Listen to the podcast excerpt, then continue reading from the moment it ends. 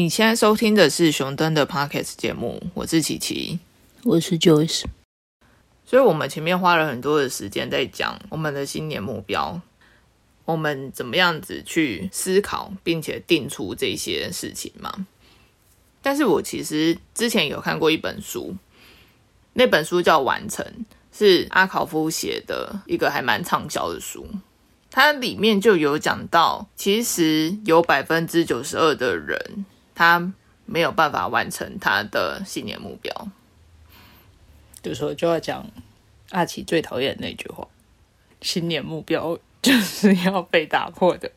明明就是讲原则就是要被打破的，好不好？你不要乱改，好不好？那既然有百分之九十二的人，他们其实都没有办法完成自己定的新年目标啊，那我们其实。应该要采取什么样子的技巧或方式，去帮助自己，真的可以有效提高这些达成率？不是把新年新希望当成生日愿望在许啊？就你实际有没有去做？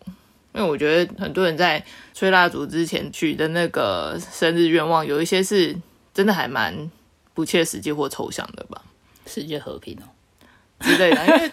因为其实大家都会知道，说你其实，在切蛋糕许的那些愿望也不一定会达成啊。大家身体健康。对啊，对，而且有一些你要看场合，就是如果你那个那个办公室同事在帮你庆生的时候，你至少要许一个那个大家都好的，哎，不是只有许你自己。我自己前公司就会这样子帮大家庆生，所以呢，就是那个时候特别有感。就你至少要许一下那个对公司有帮助的啊，再许一个那个对同部门同事有帮助的啊，然后最后一个那个大家都会讲说哦，那第三个愿望你就是记在心里，不要讲出来这样。然后呢，我最后一个我就会自己默默的，好吧，好像也没有什么好许的。嗯，我自己通常都这样。你说哦，还好，我只要掰两个，不用掰三个。对啊。不过我觉得我好像前两个每年都讲差不多，就会自己记得说我去年好像讲过这个事情。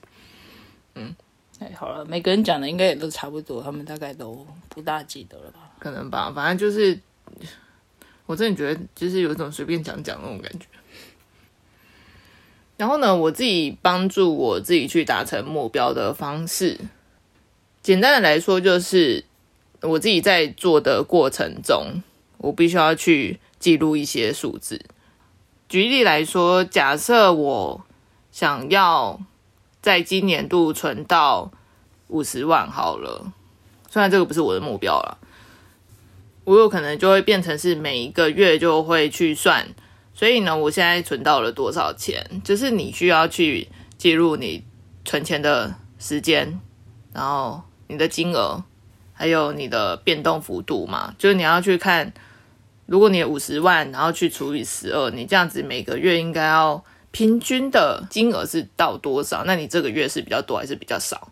就你要去明确的知道说我自己是在进度条的哪一个位置吧。在不断记录出这些数字之后，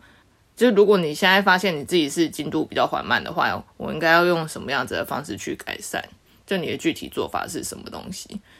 但我觉得这个第一个就要先跨越障碍，就是如果我没有定期记录的习惯怎么办？嗯，就你要先养成定期记录的习惯才有办法。像我这种人就没办法。对啊，但我真的觉得有数据去做辅助，其实是一个还蛮有效的方式诶。嗯，因为它不会是你自己想我现在在哪边。对，嗯，而且有些人看到数字上去会很嗨。啊，对啊，我自己就是属于那种人，就是如果发现哦，我自己钱越来越多的时候，就会想，嗯，感觉不错哦，对，会哎，我进入超前了，对啊，所以我觉得我自己个人来讲是这个方式会还蛮有效的，但是就是你真的会需要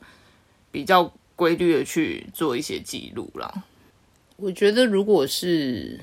一个月一次，而且我不用做任何计算，直接要汇出，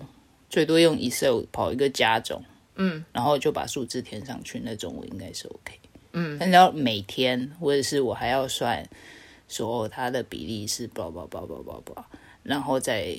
筛选出哦哪一些类别是，哪一些类别不是，然后再把它填上去的话，我就不行了。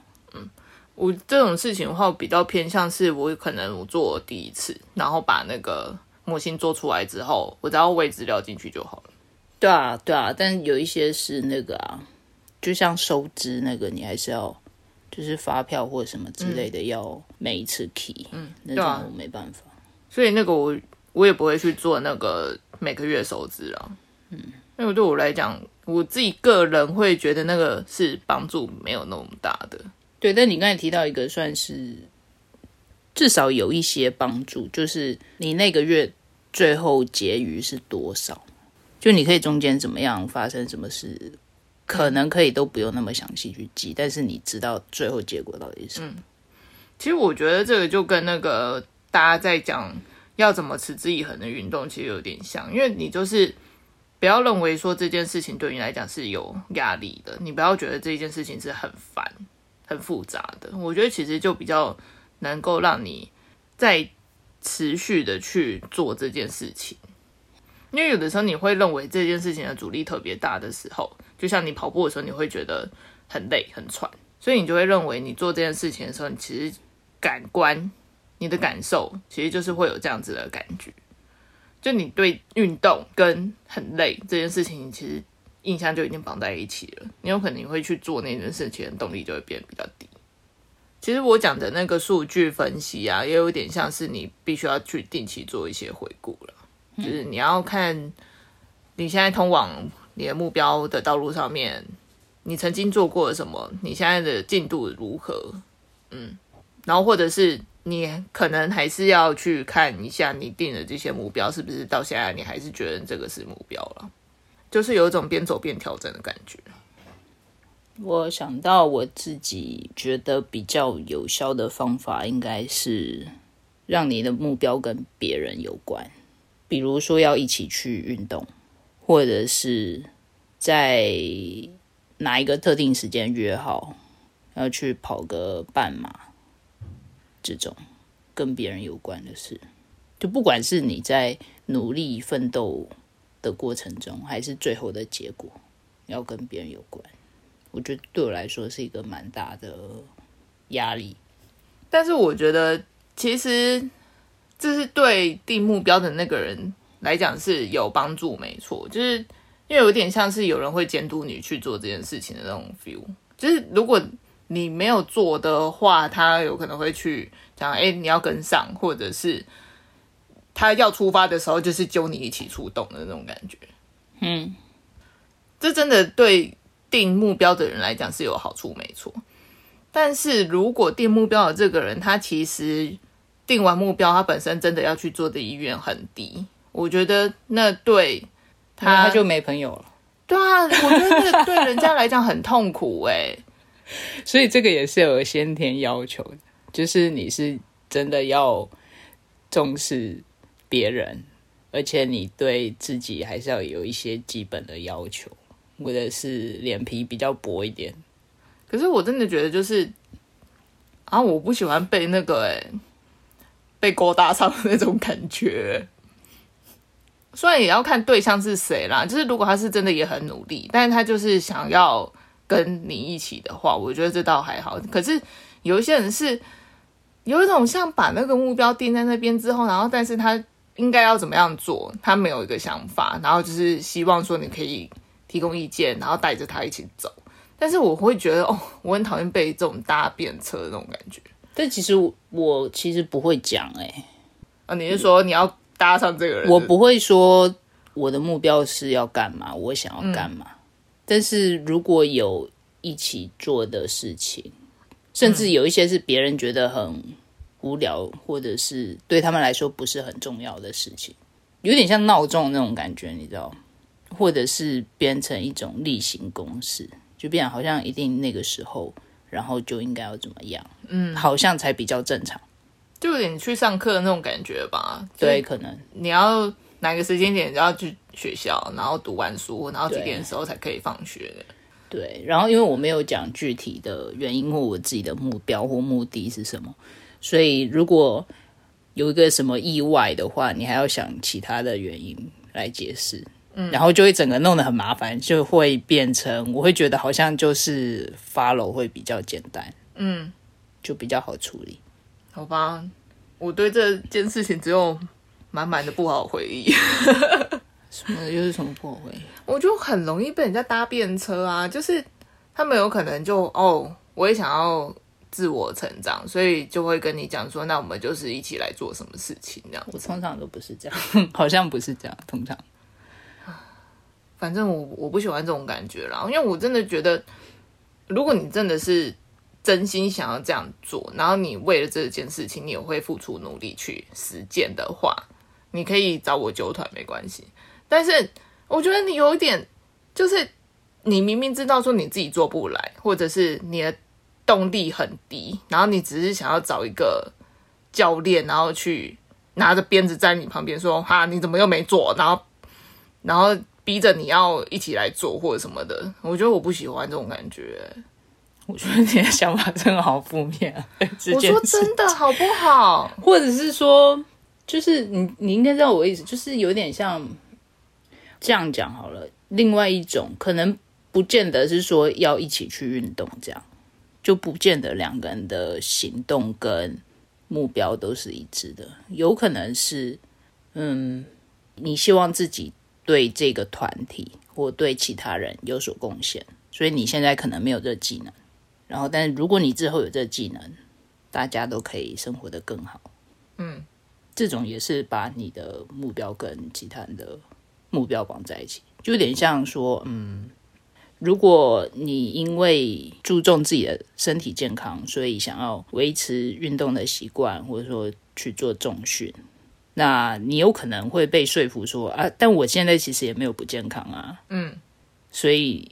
就这件事情就好像就还好。但是如果你的目标是，比如说你要照顾家里行动不便的家人，然后比如说你需要协助他们移动，或者是长时间可以陪伴或照顾他们，那你的体力要更好。然后你之前觉得体力不大够，然后你就觉得你如果养成运动的习惯，或者是体能有所提升，那对大家都比较好。嗯，这种有感的，嗯，就是我觉得对我来说，这种感觉，我是真的可以感觉到说，会让我对这个目标更重视，或者说更不想要轻言放弃。我觉得比较像是说，你达成这个目标的时候，它是真的有具体的回馈，而且是你真的希望的样子。而且不是只有对我自己，嗯，对其他人也都有帮助。好吧，我一开始一开始想到那件事情是真的有一些那个吧，亲身经历，所以才会瞬间就是直接想到说，所以你是想要找人家大便车，或者是有一些，比如说像是准备演讲啊，嗯，就是如果你真的有花时间，然后你最后的成果真的是好的话。你会想象那个画面，就是大家一个部分，那也是觉得哦，你这个人也很厉害，有一点料。那当然，另外一部分你是希望你真的可以把你的经验分享给大家。嗯嗯，就就是类似这种感觉。嗯，就是你做到这件事情的参与者，可能会包含其他人啊。就是你做完，不管是过程还是成果，对，嗯嗯。但也有另外一种，比如说像是。可能比如说我去瑜伽课，可能大家去那边只是觉得好玩，嗯，但是我去那边就是觉得多了一个运动的机会，嗯，就是彼此的目标不同，嗯，目的不同，但是商号可以绑在一起，嗯，我觉得对我来说都还蛮有帮帮助。让你的目标跟其他人相关，其实不是要把你的压力放到别人身上。而是让别人或多或少可以把你自己的压力再稍微加重一点，或者说绑得更紧一点。嗯，所以我们觉得其实就是你可以去看哪一些事情是对你自己完成目标是有帮助的，然后你可以按照那样子的方式去做做看。那如果是真的可以达成效果的话，你其实可以试着就是之后用这样子的方式去做，然后帮助你。提高你的完成率嘛？那如果真的你都想不出来说，我自己就是定完目标，然后一直会没有办法做到，然后你也没有想到其他可以帮助你自己的方法的话，那我们到底还有什么其他的目标呢？我我想到的是比较偏那个目标设定。你说一开始起头就是先定好一点那样子吗？对，我想到的主要三个，然后有两个可能是一般人比较不太会接受的方式。一个是有些人说，大部分人都是努力不足。他讲他讲的不是我讲的，大部分人只是努力不足，然后梦做的不够大，所以说就是这样，你才没有办法存到一百万。所以你想一想，如果你把你原本的说我的目标是要存一百万，改成我每天要从工作八小时变成工作十六小时，然后我要存到一千万，最后你可能还是不会达成目标，但是绝对会超过一百万。有点像是你要增强你自己做到这件事情的力道吧？对，它是两方面都要调整，就是高度本身要调整，然后强度也要调整。嗯，那就比较偏激进的言论。嗯，可是他这样子不会逼死自己？先过劳死有没有？他其实觉得很认真做一件事情，跟要努力的不认真做一件事情，要耗费的心力是差不多的。嗯，所以他觉得都要花这些时间、精神、力气，那你倒不如把这件事情做好来。可是那是努力啊，还是他觉得把那个目标定得更大，就你的梦想更大，那个是他所谓的认真吗？没有认真，就是真的是你投入的时间，就像我刚才讲，就是一个是你的目标本身就要放大，它是号称要放大十倍啊，但是你工作时间可能没有办法放大十倍，除非你是要说你工作时间又拉长，然后又放一些杠杆进去，比如说请一些个人助理、虚拟助理之类的。然后另外一个可能。听起来没有那么恐怖，但是其实强度应该也算蛮大的。是 Peter Thiel 讲的，就是说，你为什么不试着把你未来十年的目标，试着在六个月内完成呢？就是可能有一点点类似像第一性原则，就是回头想说，到底为什么要花那么久时间？真的需要花那么久时间吗？那你要达成的核心在哪里？那这些东西有没有办法？用最快最简单的方式先解决掉，嗯，那这样子其实这件事情就算达成了，嗯，就是不要有那种既定的，就是一定要三十岁之后才有可能资产超过一千万，有没有任何其他合法的方式可以达成呢？就有点像跳脱框架那种感觉，嗯，然后另外一个是那个。Brian Chesky 讲的，主要是在怎么样精简你的代办事项，就是应该蛮多人都有那种每天更新代办事项的习惯嘛。然后他的做法是，他不是只把它列出来，他列完之后，他就会把它分组，哪一些事情是相关的，把它分成一群一群的，然后在每一群里面再找其中最重要的事情。可能是最重要，或者是说你其实只要做好这一件事，其他的都会解决，或者说其他的就不会带来什么严重的后果。对，就是在群里面找其中几个比较有代表性的，那其他的就可以暂时先忽视。嗯，然后他就再把这些代表性的全部抽抽起来，再把他们分组。嗯，然后就是这样子往复做个两三次，最后你就可以找到少数你真的需要做的事情。所以，Joyce 分享的这些就是定目标的时候，你可以怎么样去设定这些目标，然后帮助你从一开始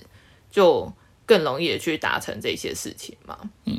那因为我们前面也有讲到那个完成那本书，作者阿考夫他其实也有提供一些方式，可以帮助我们更有效达成目标。我觉得我在那本书里面印象最深刻的，其实就是其实那个作者啊。他原本在二零一三年写的书是叫《开始》，就是他在教那个大家要怎么样去开始做一件事情嘛，因为很多人其实就是你连踏出第一步都有点困难，就是不要拖延嘛。对，有点像那样。然后呢，他在二零一三年出了那本书之后啊，他其实就遇到很多人，就是我开始了，但我在半路上不知道怎么办，是吗？对对，就是有人跟他讲，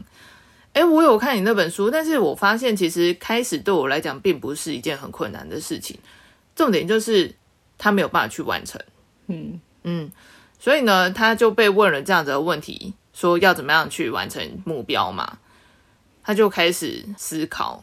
因为他认为他自己也是属于那种百分之九十二的里面的人之一，就是他也认为他其实现在完成的一些事情是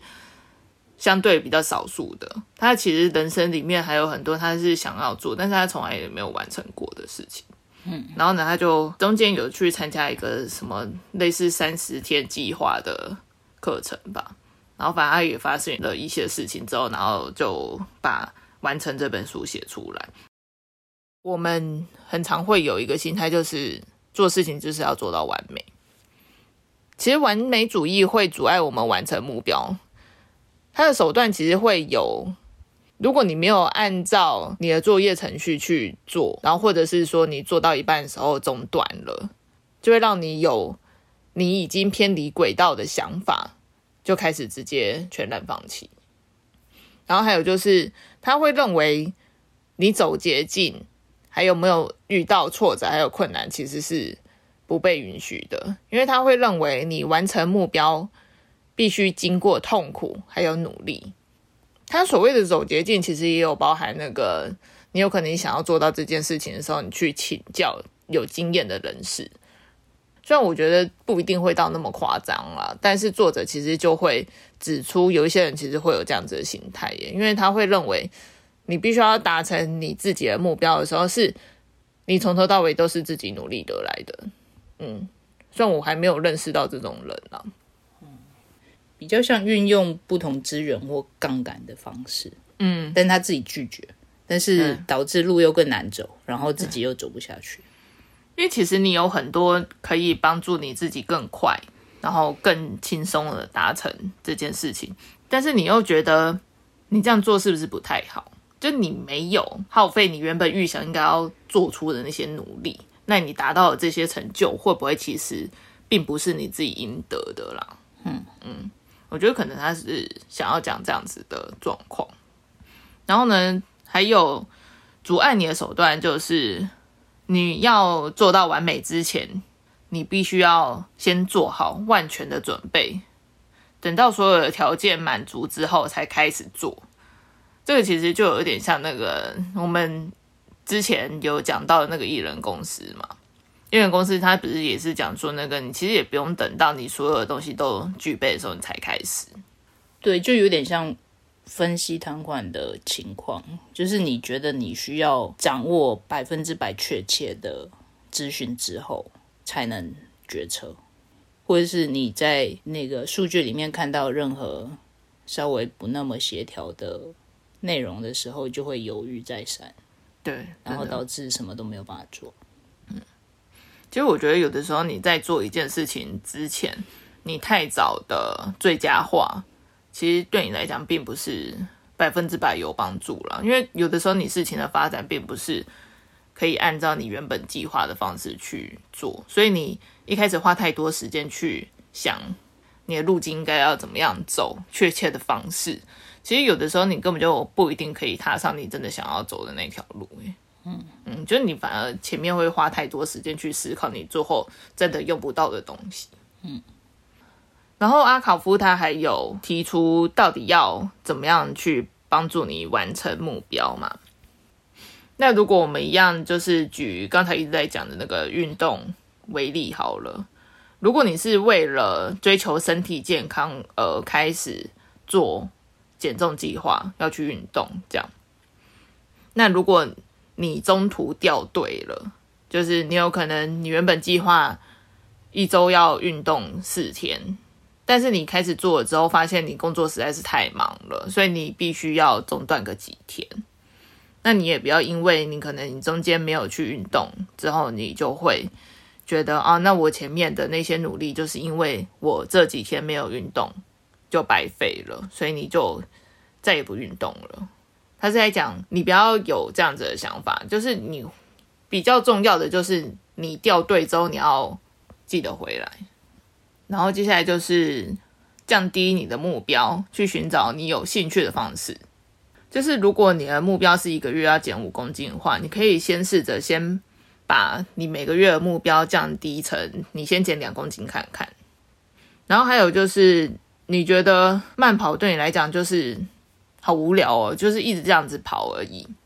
那你可以去打羽球或者是壁球呢，就是你会去找一些你比较感兴趣的运动方式，